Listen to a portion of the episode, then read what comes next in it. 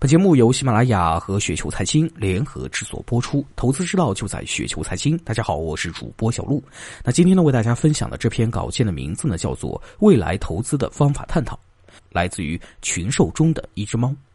之前说过啊，经济发展到现在这个阶段，很多传统的行业的增长速度呢，已经慢下来了。能非常简单的就看到，大多数行业增量的时代呢，已经结束了，也就是从存量展望增量呢，可能已经不大好做了。所以现在呢，可能在这个总体的策略做法上要有一些新的思路，大致呢可能会有以下几条啊。第一条，依然坚守存量展望增量的道路，在传统行业中寻找机会。那这个做法的核心逻辑在于，我们经济发展的程度还是不足啊，参考这个发达国家还有不小的空间。很多行业呢，即使增速放缓，或者说快看到这个天花板了，但是可能还是会有不小的一个增量。而且达到或者接近天花板的行业，如果竞争格局还不错的话，那么依然会存在这个垄断的收益。即使仅仅是存量，长期看来呢，也会拥有不错的这个投资机会。毕竟呢，企业的价值在于未来长期现金流的折现。那这个做法呢，有一个好处啊，这些传统行业的资料和信息呢都非常丰富，可以说呢，基本上是充分呈现的行业。你需要做的只是去理解。虽然呢也要拼深度，但是呢也不会很难。尊重常识，找大概率的机会呢，还是不会太难的。那当然，超额收益呢也是不容易的。那第二条，寻找有大的增量的行业，这里呢可以分为两个类似的细分做法：一个是寻找渗透率还有很大空间的细分行业，一个是在还有很大增量或者目前看不出天花板的行业中找机会。前者呢，例如小家电啊；后者呢，例如医药或者科技行业。这里面呢最难的是增量展望增量的机会。为了降低错误，需要注意的是，最好呢是跟踪多于预测。这里一般呢需要拼深度啊，空间的判断需要有行业的理解。很多时候信息与资料都不是充分的，需要自己进行不少的研究。但自我研究的负面效果是偏见和误区，如何去规避，尽量保持客观是一个非常重要的一个问题。第三条，拥抱周期，周期呢是永恒的。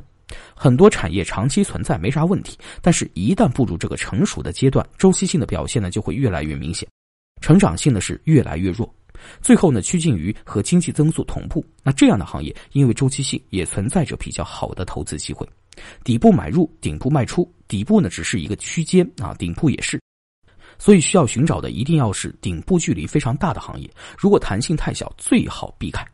那此外呢，有些周期行业每一轮的底部都在抬升，这个呢也提供了不小的安全垫啊。毕竟呢，最坏的情况呢就是时间换空间了。影响周期的因素很多，那最好的行业是宏观经济因素对周期影响弱的行业，影响最强的是其他因素。那这样的话呢，因为有交叉啊，往往时间和空间上都能够提供不小的机会。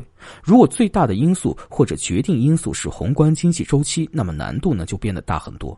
如果不是不同行业的成本端和需求端各自有独立的周期，那么就存在源源不断的机会。但这样的行业实际上呢也不太多。那我们接着呢再来说三种方法的运用，观察与分析各个明显私募的公开持仓。目前呢看到采用第一种和第二种方法的人呢是最多的，特别是第一种方法，毕竟呢相对难度呢也较小啊，也最符合价值投资者的这个思维逻辑。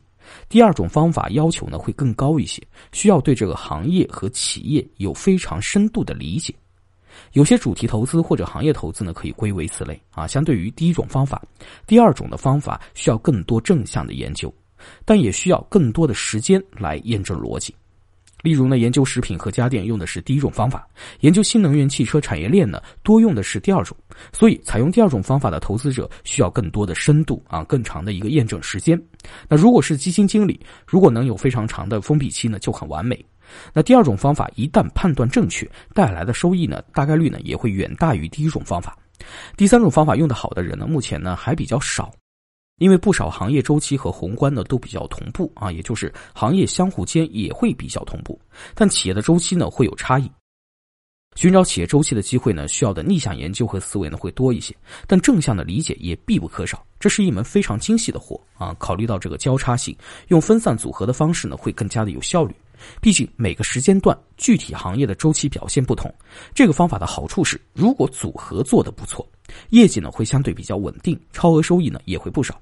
那相对于第二种方法，需要时间呢可能会少一些，不过呢，第三种方法，不少价投呢脑子很难转过弯来啊，而且有的时候需要考虑的东西不太符合传统价投的理念，所以这么做的很少。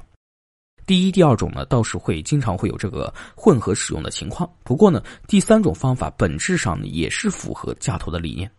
一般在行业低谷的时候，体现在股价上就是价格远低于长期价值。